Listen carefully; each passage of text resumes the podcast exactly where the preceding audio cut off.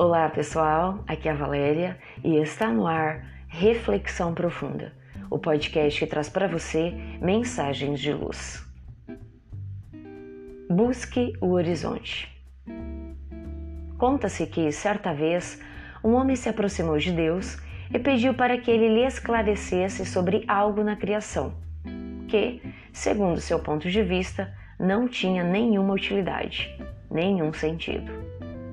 Deus o atendeu e perguntou qual era a falha que ele havia notado na criação. Senhor Deus, disse o interessado, sua criação é muito bonita, muito funcional, cada coisa tem sua razão de ser.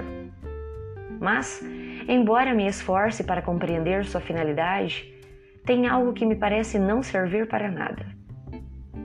E o que é isso que não serve para nada? perguntou Deus. É o horizonte, respondeu o homem. Afinal, para que serve o horizonte?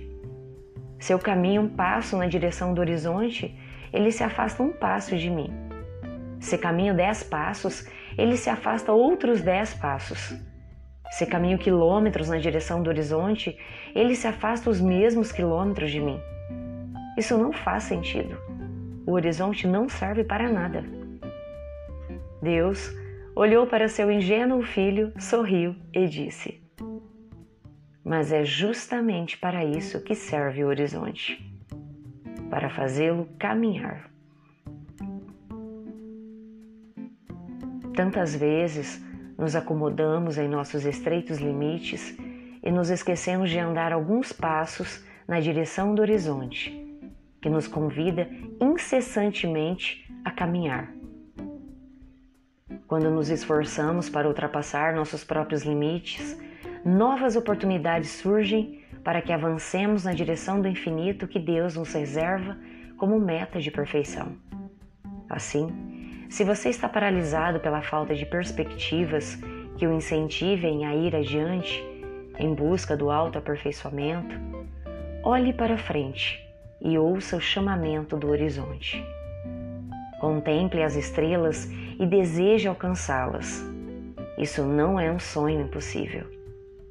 Você é filho de Deus, portanto, herdeiro do universo, herdeiro das estrelas, dos mundos que gravitam nos espaços infinitos, convidando-nos a seguir em frente, vencendo os obstáculos naturais que se apresentam na caminhada evolutiva. Mas, para conseguir esse intento, é preciso esforço e perseverança. É preciso vontade de romper com as amarras que ao longo dos séculos nos mantêm presos aos baixos planos da experiência carnal. E lembre-se sempre de que cada passo que você der na direção do horizonte, esse mais se afastará para que você continue caminhando.